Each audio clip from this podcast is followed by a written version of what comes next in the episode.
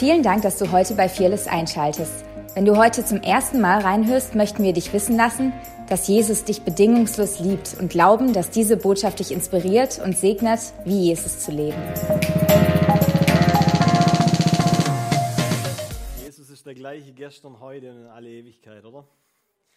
Und aus diesem Grunde ist, was wir in der Apostelgeschichte lesen, nicht nur ein toller Höhepunkt, den wir feiern, wo wir zurückschauen und wo wir jubeln, was Gott bzw. der Heilige Geist mit den ersten Christen getan hat, sondern es ist ein Beispiel, ein Anschauungsobjekt, wo wir jetzt eigentlich noch größere Dinge erleben dürfen. Und ich möchte euch heute mit, in was mit hineinnehmen, möchte euch ein bisschen von einer Person erzählen, wo ich vielleicht sagen würde, die ist tatsächlich der beste Freund in meinem Leben. Und äh, ich glaube, jeder würde das sagen, jeder sagt es vielleicht auch, ähm, dass Gott, dass Jesus, dass der Heilige Geist, ja, die, die Person, die Dreieinigkeit, ja, die drei in eins ist, ähm, dein bester Freund ist. Aber ich glaube, wenn wir solche Dinge ja, proklamieren, aussprechen, dann muss es auch gewisse Taten hinter sich herbringen, mit sich führen. Und ich möchte zuallererst beten und dann lass mich einfach ganz von meinem Herzen erzählen. Ich glaube, dass heute nicht dran ist, ähm, irgendwas theologisch zu erklären, sondern ich möchte euch in eine Begegnung hineinführen. Ich möchte, dass ihr dieser Person, diesem Heiligen Geist begegnet, wo Jesus selber gesagt hat, hey, ich muss gehen, damit ich wieder kommen kann. Also in der Sprache der Dreieinigkeit in der Bibel, ich muss gehen, damit der Heilige Geist, der Beistand kommen kann. Aber in anderen Worten, Steve Junke Worte vielleicht oder die Worte der Dreieinigkeit, könnte man vielleicht sagen, ich muss gehen, sagt Jesus, damit ich kommen kann. Und Jesus, ich danke dir einfach für diesen Morgen. Ich danke dir, Heiliger Geist, dass du hier mitten unter uns bist. Heiliger Geist, wir wertschätzen deine Gegenwart. Wir wertschätzen dich als Person. Du bist nicht nur ähm, eine tolle Atmosphäre, du bist nicht nur ähm, ja, eine tolle Kraft oder sonst irgendwas, sondern du bist eine Person und wir wertschätzen dich. Wir heißen dich hier willkommen als denjenigen, der ähm, das Ruder hat, der uns führt, der uns benützt, ja, der uns bekleidet und uns zu Zeugen macht von dieser besten, dieser guten Nachricht und uns Botschafter sein lässt an Christi Stelle. Und Jesus, ich danke dir, so wie du den Heiligen Geist gebraucht hast, weil du dich entkleidet hast, jeglicher ähm, Göttlichkeit in Anführungsstrichen, ähm, hast du uns vorgelebt, wie ein Lebensstil aussehen kann in der richtigen Beziehung zum Heiligen Geist. Und Jesus, ich bete, dass du uns entzündest heute Morgen, dass du uns ergreifst, dass du uns bekleidest mit dieser Kraft aus der Höhe, dass so wie wir es vorher auch gesagt haben, nicht mehr dieselben sein können, sondern dass du uns befähigst, ein normales Leben zu führen, weil du, Heiliger Geist, machst es über zu normal. Du machst das Übernatürliche zu normal und wir wollen normale Christen sein in Jesu Namen. Amen. Ich möchte ähm, ganz kurz zu Beginn noch was sagen. Das war so der Eindruck, als ich ähm, so ein bisschen mit Gott gesprochen habe über dieses Thema, ähm, das ich heute erzählen will. Wir sind kurz vor Pfingsten. Es gibt so viele prophetische Eindrücke auch, ähm, dass Gott seinen Geist ausgießen möchte, dass er sich selber nochmal geben will. Und äh, das ist keine einmalige Sache, da möchte ich dich, oder sage ich vielleicht später auch nochmal, Gott möchte sich dir jeden Tag ausgießen. Pfingsten ist für mich und ich denke für die Fearless Church und ich hoffe auch für jeden Christen da draußen kein ähm, einmaliges Fest, das wir feiern, ähm, sondern ich glaube, Pfingsten ist ein Lebensstil.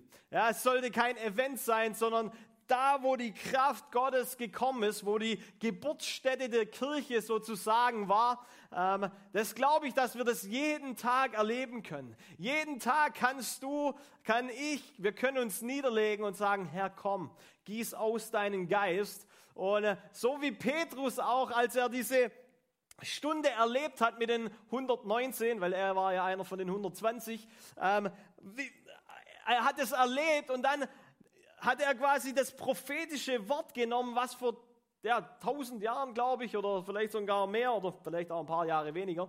Aber er, er greift da zurück, was Joel, der Prophet, gesagt hat. Und ich möchte euch ganz kurz vorlesen, was da tatsächlich geschrieben steht. Das finden wir in Joel 2. Beziehungsweise du kannst auch nachlesen ähm, in Apostelgeschichte 2, weil da nimmt Petrus quasi Bezug drauf. Joel 3, Vers 4 und jo, äh, Apostelgeschichte 2. Und ich lese aus Apostelgeschichte 2 vor. Ähm, und äh, da nimmt quasi Petrus dieses Wort vom Joel auf und sagt, diese Leute hier sind nicht betrunken, wie ihr vermutet. Also es gibt tatsächlich einen Grund wahrscheinlich, warum die gedacht haben, dass sie betrunken sind. Okay? Diese Leute hier sind nicht betrunken, wie ihr vermutet. Es ist ja erst 9 Uhr morgens. Nein, was hier geschieht, ist nichts anderes als die Erfüllung dessen, was Gott durch den Propheten Joel angekündigt hat. Also Petrus greift auf was zurück, was er im Alten Testament gelesen hat und jetzt die Auswirkungen sieht und aufgrund dessen denkt er, das, ist, das muss das Wort sein. Und was ist dort passiert? 100, also 500 Leute waren eingeladen, 120 sind dort geblieben, ja, in diesem Obergemach und sind von der Kraft des Heiligen Geistes und von Feuer getauft worden. Und aufgrund dessen sagt Petrus, hey, die sind nicht betrunken, das ist die Erfüllung von dessen, was wir in Joel lesen. Und dann heißt da, am Ende der Zeit, so sagt Gott, werde ich meinen Geist über alle Menschen ausgießen. Praise God. Nicht nur über eine Spezialeinheit, nicht nur über die Superchristen, die irgendwie eine Plattform haben, sondern über jeden Menschen. Dann werden eure Söhne und eure Töchter, oh, praise God, wenn du denkst, dass Frauen nichts zu melden haben, hier steht was anderes, praise God. Ähm, dann werden eure Söhne und eure Töchter prophetisch reden. Die Jüngeren unter euch werden Visionen haben und die Älteren prophetische Träume. Sogar über die Diener und über die Dienerinnen. Also vielleicht, wo du denkst, die zählen nicht so viel. Auch über die gießt Gott seinen Geist aus. Werde ich in jener Zeit meinen Geist ausgießen und auch sie werden prophetisch reden. Sowohl droben am Himmel als auch unter der, unten auf der Erde werde ich Wunder geschehen lassen und es werden furchterregende Dinge zu sehen sein. Blut und Feuer und dichte Rauchwolken. Die Sonne wird sich verfinstern und der Blut, und der Mond blutrot scheinen, bevor der große und herrliche Tag kommt, an dem ich Gericht halte. Wer dann den Namen des Herrn anruft, wird gerettet werden. Das sagt Petrus, voll des Geistes, ähm, nimmt er das, was damals Joel gesagt hat, und er deklariert das als Erfüllung, was er gerade erlebt. Und ich finde es so krass, weil in Joel, was er eigentlich zitiert, da steht nämlich nochmal was anderes. Da steht nämlich Joel 3, Vers 4, die Sonne soll in Finsternis und der Mond in Blut verwandelt werden, ehe denn der große und schreckliche Tag des Herrn kommt. Hä? Petrus sagt, da kommt ein großer und herrlicher Tag. Und Joel hat eigentlich prophezeit, da kommt ein schrecklicher Tag. Und ich, ich will das von Anbeginn sagen, dass wir wissen, in welcher Zeit wir leben. Weil wir als Christen müssen verstehen, in welcher Zeit wir leben. Ansonsten ähm, richten wir Gott falsch. Wir denken, dass das, was um uns herum passiert, Gottes Gericht ist, wenn wir denken, wir leben im Schrecklichen, im Gerichtstag. Aber wenn die Bibel von einem Gerichtstag redet, dann redet es von einem Tag. Und hier redet ähm, Petrus von einer ganzen Zeitepoche, wo jeder, der Jesus ja, ähm, annimmt, gerettet werden wird. Und das ist der große und herrliche Tag. Und ich möchte uns heute Morgen sagen, wir leben in der letzten Zeit, ja, im letzten, wir leben nicht am letzten Tag, wo Gott Gericht, wo Gericht bringt, sondern wir leben in der letzten Zeit, wo Gott ähm, seinen Geist auf alles Fleisch ausgießt. Und das müssen wir verstehen als Kirche auch. Ansonsten ähm, schauen wir mit den falschen Augen ähm, ja, unsere Umgebung an. Und es ist mega wichtig, weil ich wirklich glaube auch, dass das, was da geschrieben steht, schon einen viel früheren Ursprung hat.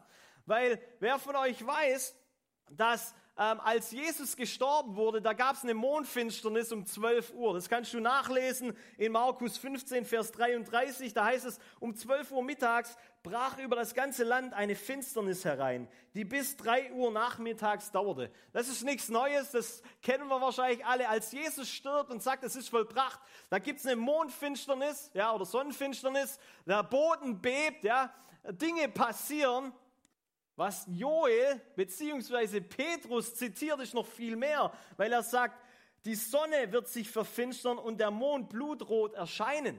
Also nicht nur die Sonne wird sich verfinstern, sondern der, der Mond wird blutrot erscheinen. Und ich, ich liebe das, weil die Bibel ist voller bildlicher Sprache. Ich weiß nicht, ob du dich noch erinnern kannst an, ähm, an Josef, ähm, viele sagen, ja, Josef war ein Träumer, weil er ziemlich viele Träume von Gott bekommen hat. Und eines der Träume, die er bekommen hat, war, dass Ehren, ja, also ähm, ja, Ehren sich vor ihm niederbeugen. Und er hat es groß und cool seinen, seinen, seinen Brüdern verkündet und seinem Vater und seiner Mutter. Und äh, die haben sich aufgrund dessen nicht so toll verstanden. Und dann bekommt äh, Josef einen zweiten Traum indem er sieht, wie der Mond und die Sonne und elf Sterne sich vor ihm verbeugen.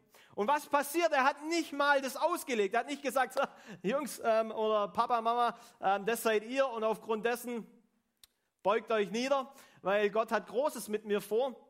Er hat gar nichts gesagt. Aber aufgrund dessen, dass die Leute damals das verstanden haben, wurden die Brüder und der Vater und die Mutter ziemlich zornig auf ihn. Weil die haben verstanden, dass der Sohn, äh, dass die Sonne für den, für den Vater steht und der Mond für die Mutter. Und jetzt macht das Ganze viel mehr Sinn, weil Jesus hat gesagt, er kann nichts ähm, ohne den Vater tun. Das bedeutet, Jesus ist der Mond. Der Mond hat kein eigenes Licht. Das bedeutet, er ist die perfekte, hundertprozentige Reflexion der Sonne. Und wenn hier steht, die Sonne wird sich verfinstern und der Mond blutrot werden, dann bedeutet das, dass die Sonne, Gott selber, sich verfinstern wird. Nicht im negativen Sinn, aber weil Jesus die ganze Schuld auf sich nimmt, wird er blutrot. Und es bedeutet, dass, dass, dass Petrus darauf zurückgeht, was tatsächlich am Kreuz passiert ist. Und dann lesen wir, oh Leute, ich bin fired up, ähm, dann lesen wir in Lukas, Lukas 24, da heißt es, ihr seid Zeugen hiervon. Von was seid ihr Zeugen? Von dem, was mit Jesus passiert ist, von dem, dass Jesus in, äh, in den Himmel fährt und dann sagt er, und siehe, ich sende die Verheißung meines Vaters auf euch. Ihr aber bleibt in der Stadt, bis ihr bekleidet werdet mit der Kraft aus der Höhe. Und das ist heute Morgen auch mein Gebet, dass wir erkennen, dass der Heilige Geist zum einen in uns ist, um uns Jesus mehr zu offenbaren, um uns wirklich ähm, in die Freiheit zu führen, welcher Jesus Christus ist aber zum anderen uns begleiten muss. Weil wir haben nicht nur, wir, der Heilige Geist ist nicht nur da, um uns ähm, ja, ständig, zu, ständig zu sagen, hey, du bist errettet, du bist geliebt. Das ist eines seiner, seiner Aufgaben, absolut. Ja, er, muss, er, er soll den Sohn, ja, der, der Wille des Vaters ist der Sohn.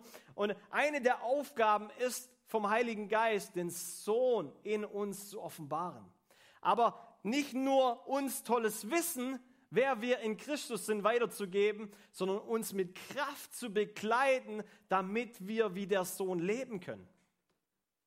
Und ich weiß nicht, ähm, ich möchte ganz kurz zwei Zitate weitergeben, die ich mega cool finde, von zwei genialen Männern Gottes, einmal Billy Graham und einmal Reinhard Bonke.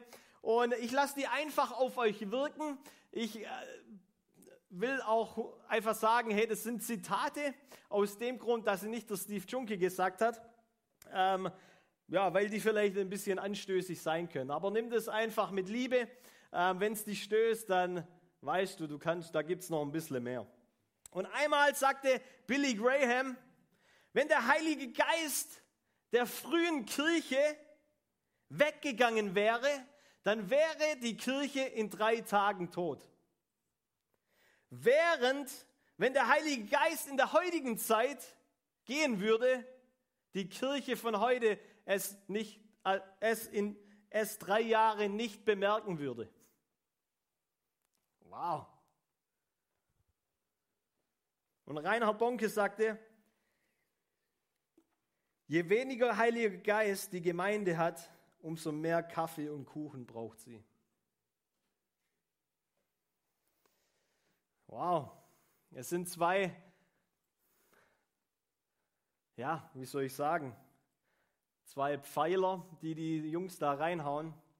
Aber ich, ich, ich merke, dass, dass da was Widerhall findet in meinem eigenen Leben. Wenn ich diese Zitate höre, wenn ich sie lese, wenn ich sie immer mal wieder äh, Revue passieren lasse, dann merke ich, das ist die Wahrheit. Wo sind wir mit der Kirche angelangt? Geht es tatsächlich noch um das, was, worum es den, den Apostel, Aposteln ging in der Apostelgeschichte? Und Smith Wigglesworth, der hat mal gesagt, es war so ein genialer ähm, Evangelist oder Glaubensapostel. Er hat gesagt, die Apostelgeschichte wurde geschrieben, weil die Apostel Geschichte schrieben. Und ich möchte uns wirklich heute Morgen herausfordern mit dem, was Petrus dort erlebt hat bei dieser Ausgießung des Geistes und gleichzeitig ähm, ein Fundament legte, weil er gesagt hat, hey, wir sind jetzt in einer Zeitepoche, wo das nicht endet. Ja? Gottes Geist will sich ausgießen, er gießt sich aus über alles Fleisch ähm, und denkt nicht, jetzt, das ist an einem Tag passiert und dann gehen wir weiter zum nächsten Punkt, sondern wir leben immer noch drin. 2000 Jahre später gießt sich Gottes Geist immer noch aus und Gott sucht Menschen, die sich hingeben, die Gefäße werden, die bekleidet sein wollen mit seinem Geist, um wirklich hier einen Unterschied zu machen. Und ich möchte, ich möchte dich vielleicht fragen, ist vielleicht die, ja, wann warst du zum letzten Mal bei einem Lagerfeuer dabei? Ich liebe Lagerfeuer. Ich, ja, ist vielleicht auch so ein bisschen ein Männerding. Äh, man sitzt am Lagerfeuer und man baut zuerst mal ein Lagerfeuer und dann zündet man es an. Und äh, das Geniale ist, man riecht auch dann noch nach Feuer. Ähm, aber tatsächlich kann es dir auch so gehen in einem Restaurant. Ja? Vielleicht warst du vor kurzem mal wieder in einem Restaurant, es sind ja jetzt wieder eröffnet.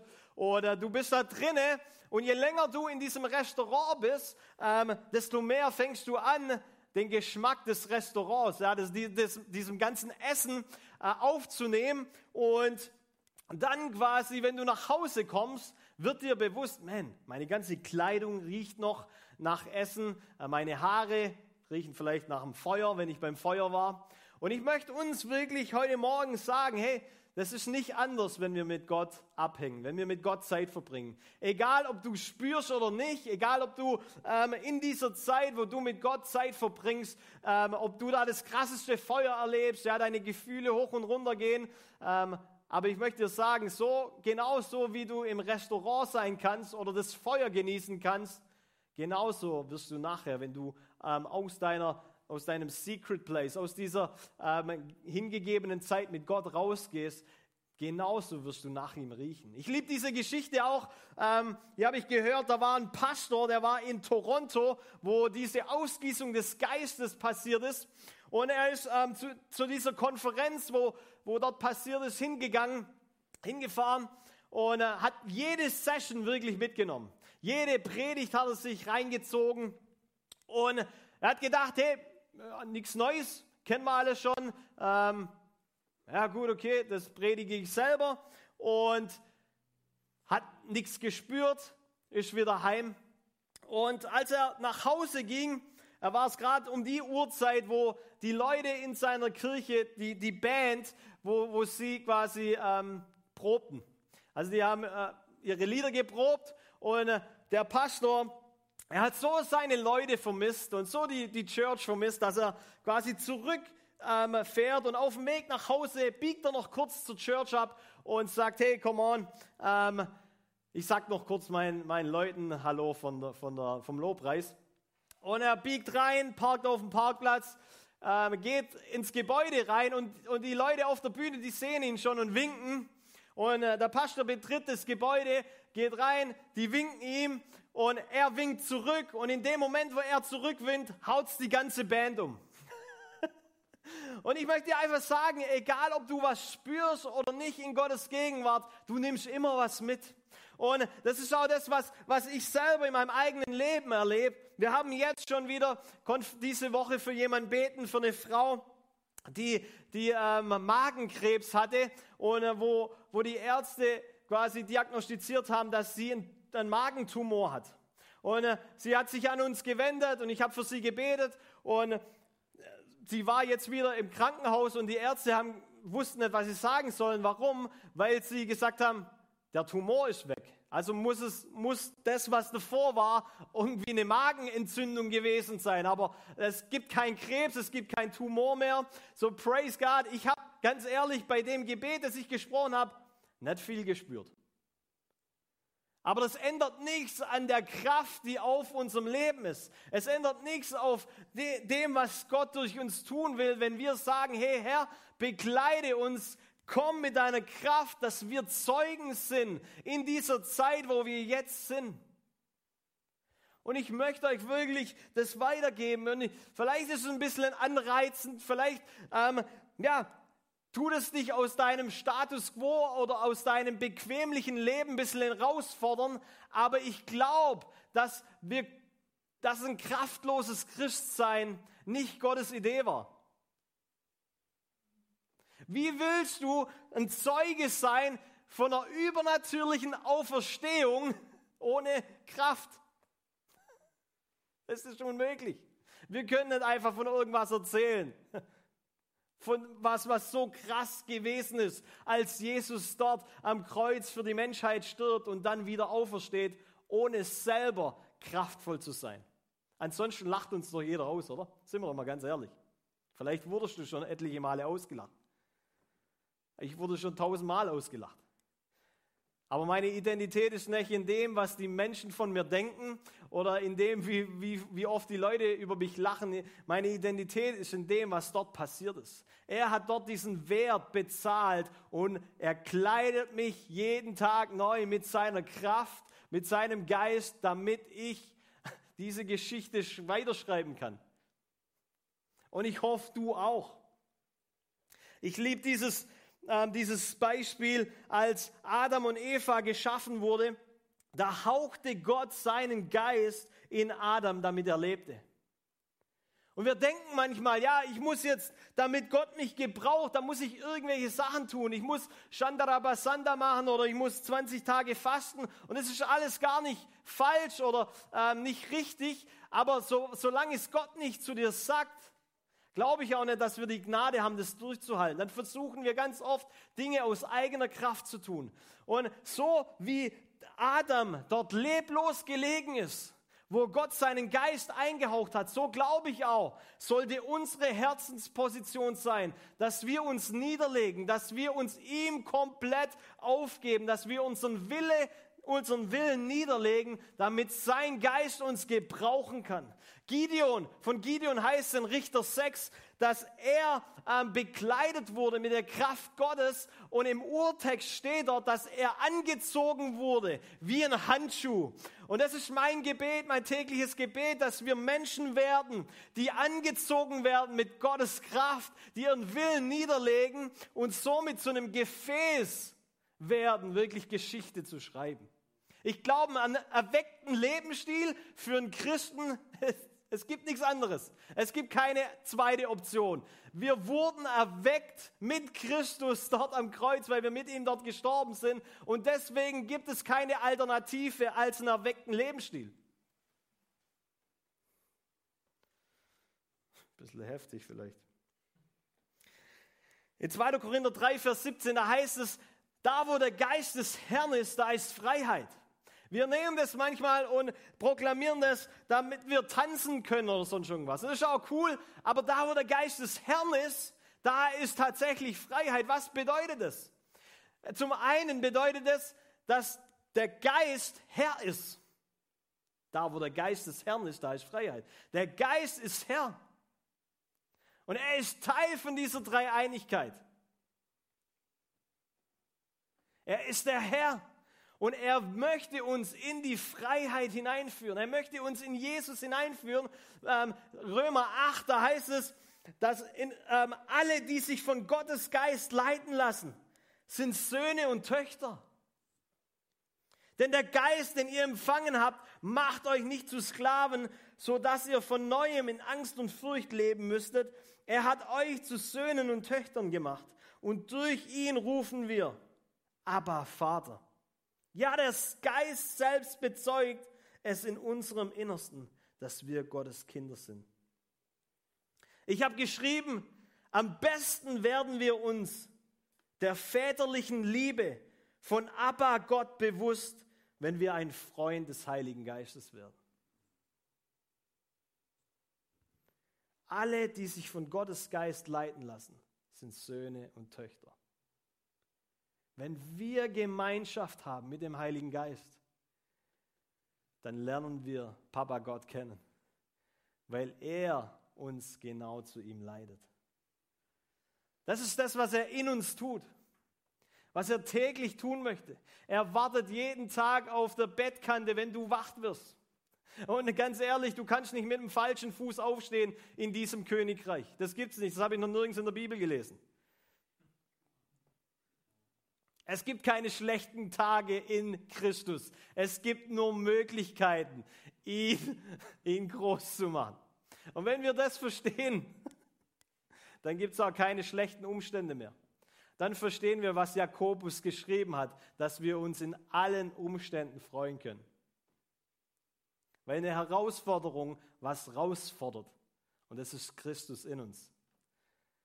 Und diese Beziehung, die Gott mit uns haben möchte, ist, ist in uns, damit wir ihn sehen, damit wir zu ihm werden.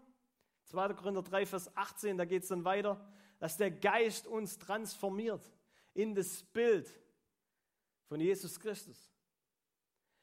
Aber es gibt noch was anderes. Er ist in uns für uns, aber er kommt auf uns für die Welt um uns herum. Und ich liebe das, weil genau das wird sichtbar in Jesaja 61. So ein Leitvers für uns als Kirche. In Jesaja 61, da heißt es, der Geist Gottes des Herrn ist auf mir. Seht ihr das? Einmal ist der Heilige Geist in uns. Wir werden zum Tempel des Heiligen Geistes. Wir werden zu einer Behausung. Wir werden zu einem Ort, wo Engel auf und niedersteigen, wo er kommt und uns in Offenbarung hineinführt, wer der Vater wirklich ist. Weil wenn wir den Vater erkennen, erkennen wir uns. weil wir in seinem Bild geschaffen wurden.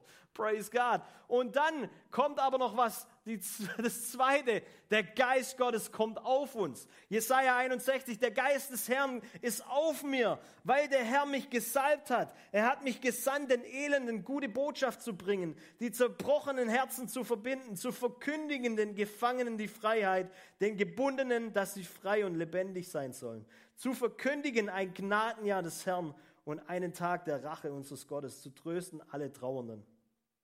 Wow. Bill Johnson hat mal gesagt, der Geist Gottes ist, ist in uns, für uns und hilft uns, Gott zu erkennen, aber er ist auf uns, um uns zu begleiten für andere. Und dann sagt er was, worüber ich schmunzeln muss. Viele haben ihn in sich, aber wenige sind bekleidet. Und ich möchte uns heute herausfordern, bist du begleitet mit Kraft aus der Höhe, um ein Zeuge zu sein? Oder bist du in deinem Chili Vanilli Sessel, wo du den Heiligen, wo der Heilige Geist ständig zu dir redet und Jesus offenbart? Wisst ihr, es ist schon, das ist cool. Ich lasse auch ganz gern die Liebe Gottes ähm, einfach über mich kommen. Und indem ich ihn anschaue, weiß ich, ich werde mehr zu ihm. Aber das ist nicht das Ende. Das ist der Anfang. Das ist der Anfang, weil danach fängt an, ein Feuer in mir ähm, aufzuleben, das raus will. Adam, der den Geist Gottes empfangen hat, als er leblos gelegen ist, wie ich schon erzählt habe, der ist dann nicht, als er den Geist erlebt hat, liegen geblieben, sondern er ist aufgestanden. Und das Erste, was er getan hat, war, diesen Geist wieder auszuhauchen. Und das, glaube ich, ist Anbetung. Wir bekommen was von Gott und das hauchen wir wieder aus und es wird unsere Umgebung ähm, verändern.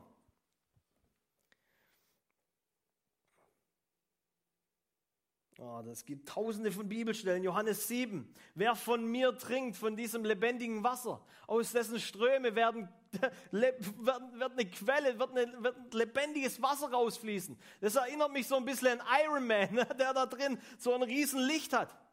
Wir sind das Licht der Welt.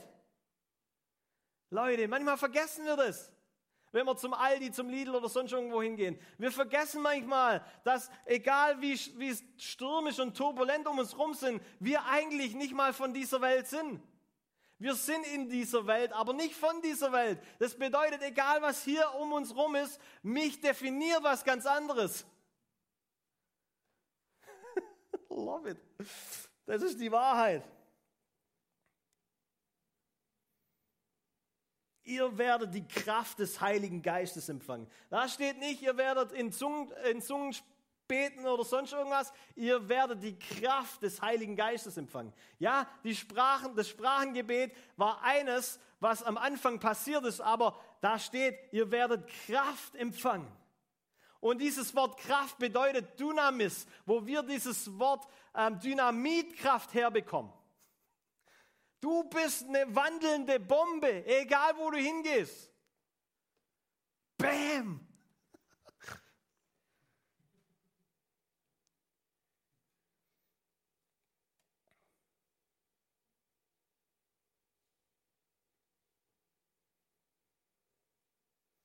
Zweiter Timotheus 3, Vers 5, da heißt, da heißt es, das ist vielleicht ein bisschen herausfordernd, aber es steht trotzdem in der Bibel, deswegen lese ich es vor.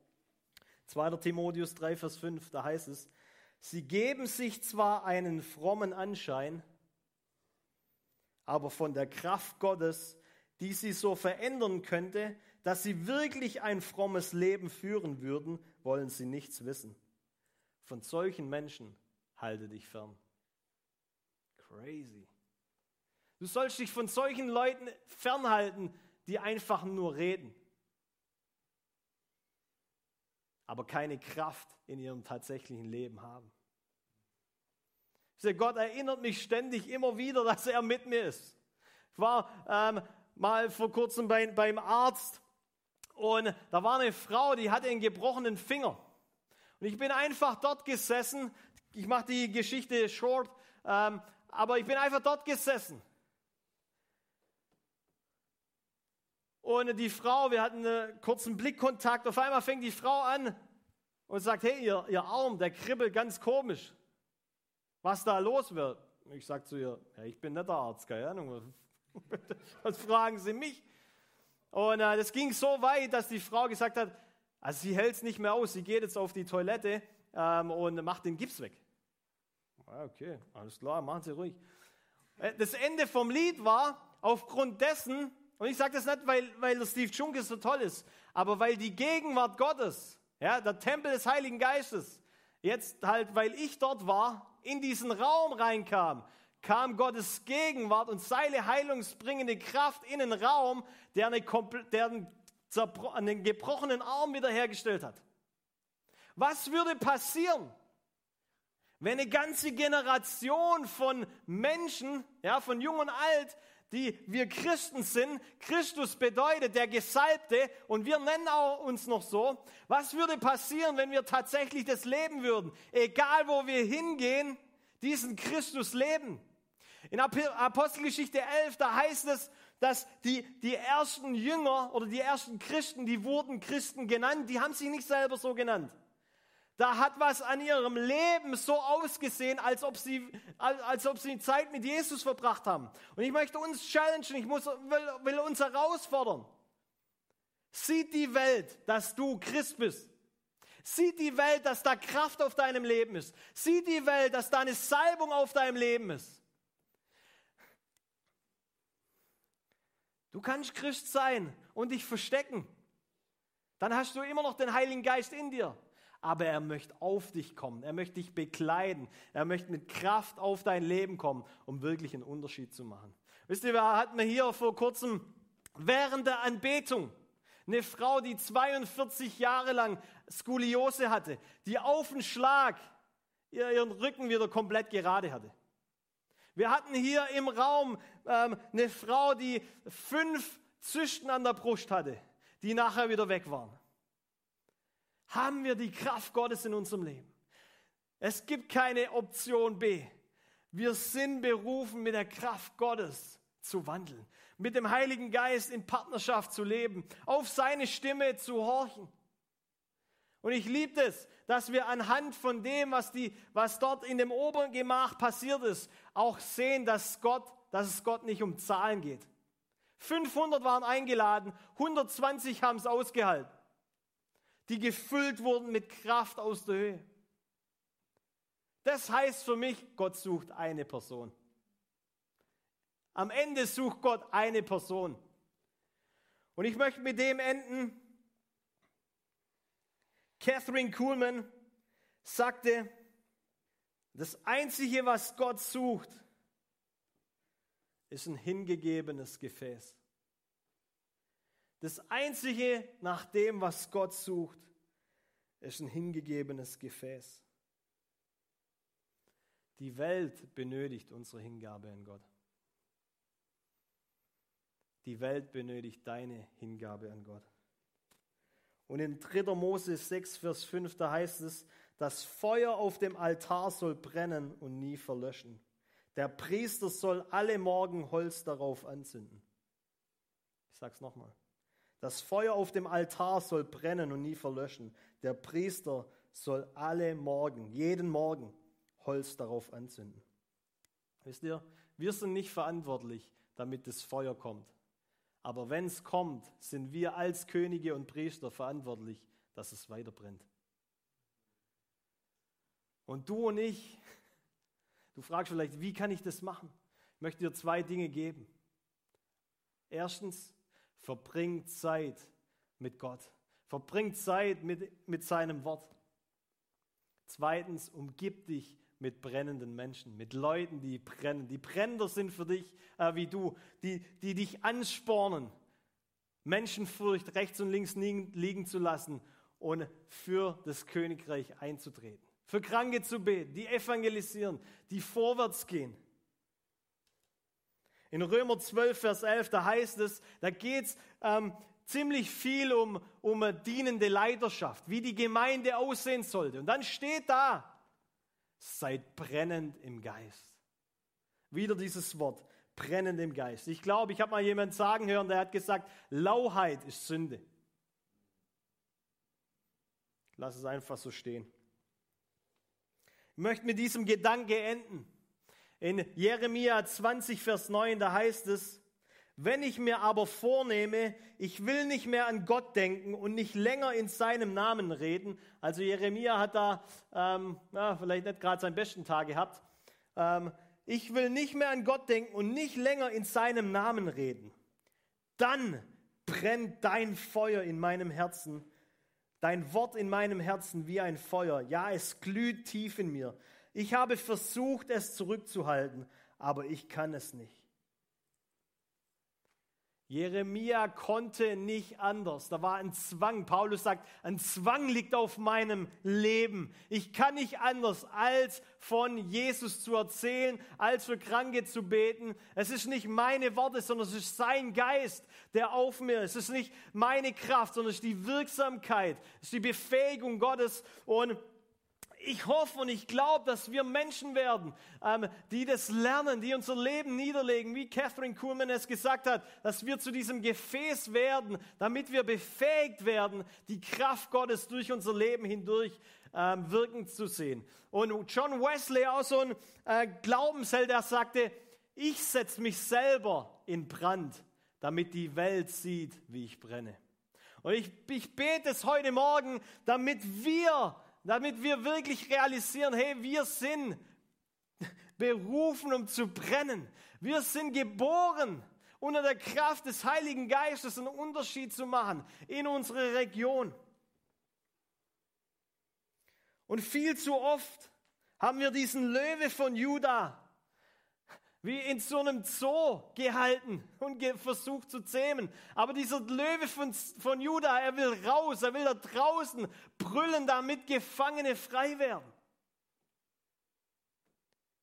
Und meine Frage an dich ist heute Morgen, hey, lässt du diesen Löwe von Juda, lässt du ihn raus? Darf er durch dich leben oder gibst du ihm ein bisschen?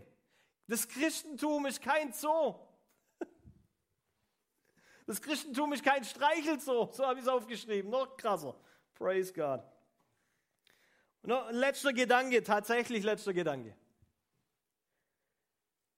Ganz oft ist es so, und ich merke das an meinem eigenen Leben, weil ich könnte euch tausende von Wunder erzählen, tausende von Geschichten, wo Menschen um mich herum dieser Kraft und Gegenwart Gottes ausgesetzt wurden und total verändert wurden. Und das, das, das Krasse ist tatsächlich, dass es ganz oft so ist, dass die Gegenwart Gottes und die Kraft Gottes für die, die sie nicht haben, wie Arroganz aussieht. Und ich möchte uns, die wir heute hier zuschauen und zuhören, appellieren, ein demütiges Herz zu haben. Weil dem Demütigen schenkt Gott Gnade. Und Gnade ist die Befähigung, wie Jesus zu leben. Lass mich mit dem Gedanken enden. Wenn wir brennen, dann kann keine Fliege auf dem Feuer landen. Ich habe noch nie eine Fliege gesehen, die auf dem Feuer landet. Wenn wir brennen, geben wir dem Teufel keinen Raum in unserem Leben, irgendwas zu tun. Warum? Er ist Belzebub, der Herr der Fliegen. Aber wenn wir brennen und so wie im natürlichen Fliegen nicht äh, oder vom Feuer weggehen, so muss auch er von unserem Leben weggehen, wenn wir für den einen brennen, für den es wert ist zu leben, Jesus Christus. Und vielleicht kannst du ganz kurz deine Hand auf dein Herz legen, wenn du ähm, noch da bist. Jesus, wir wollen brennen für dich.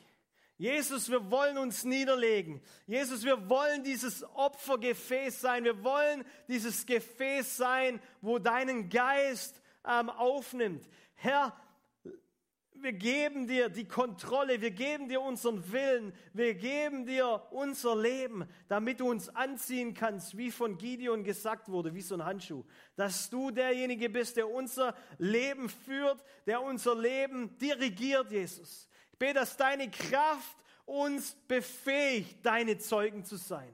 Heiliger Geist, wir wollen kein Leben mehr ohne uns vorstellen, ohne deine Kraft. Wir wollen sagen, hallo Heiliger Geist, du bist willkommen in unserem Leben. Noch einmal sagen wir, komm Herr, komm mit deiner Gnade, komm mit deiner Befähigung, komm mit deiner Kraft, damit wir nicht mehr dieselben sind, sondern dass die Welt sieht, wie wir brennen sodass die Welt sagt, wie in Apostelgeschichte, es heißt, dass diejenigen, die die Welt auf den Kopf gestellt haben, jetzt auch hier sind. So bete ich, dass Schöneich, Böblingen, Stuttgart, ja, diese Baden-Württemberg, Deutschland, nachher sagen muss, die Leute, die mit Jesus waren, die Christen, die sind gesalbt und sie stellen die Welt auf den Kopf im Positiven. Und wenn du heute Morgen sagst, ja, das will ich, ich will mehr von dir, Herr, ich will mehr, Heiliger Geist, dann möchte ich dich ermutigen, dieses Hallo, das Jesus dort am Kreuz deklariert hat. Hallo, ich möchte eine Beziehung mit dir. Hallo, ich lasse dich nicht alleine. Ich lasse die Welt nicht verweist zurück. Ich gebe dir meinen Geist und der wird dich transformieren zu mir und er kommt auf dich, wenn du das möchtest, um deine, dein Umfeld zu, zu transformieren. Wenn du das möchtest, dann egal wo du gerade bist, in deinem Wohnzimmer, in deiner Küche, in deinem Schlafzimmer, vielleicht sogar im Auto, mach die Augen im Auto nicht zu. Aber ich bete, Heiliger Geist, dass, und ich danke dir, dass du nicht gebunden bist an Raum und Zeit und dass deine Kraft jetzt einfach über die Leute kommt. Heiliger Geist, ich bete, dass wir Landeplätze werden für deine Herrlichkeit. Dass wir Menschen werden, Träger von deiner Herrlichkeit, Trägern von deiner Gegenwart. Wirklich die Welt nicht nur zu inspirieren, irgendjemand nachzulaufen, sondern dass wir selber die Welt verändern und ihnen zeigen, dass Jesus nicht nur gekommen ist, um eine Inspiration, ja, eine Religion weiterzugeben, sondern gekommen ist, um Leben zu geben, Jesus. Ich bete, dass du ja, jede Erfahrungsthe äh, ja, jede Theologie zu einer Erfahrungstheologie werden lässt, Jesus. Damit wir aufgrund dessen, was wir mit dir erleben, die Bibel neu verstehen. Heiliger Geist, komm, komm und belebe uns, komm, brennen uns wie dieses Feuer auf dem Altar. Lass uns zu diesen Priestern werden, die uns selber niederlegen, damit dein Feuer in uns brennt und nie wieder aufhört. In Jesu Namen. Danke fürs Reinhören. Wir glauben, dass der Heilige Geist durch seine Liebe, Kraft und Wahrheit Veränderung bringt und dich zurüstet, diese Begegnung in dein Umfeld hinauszutragen. Sei gesegnet.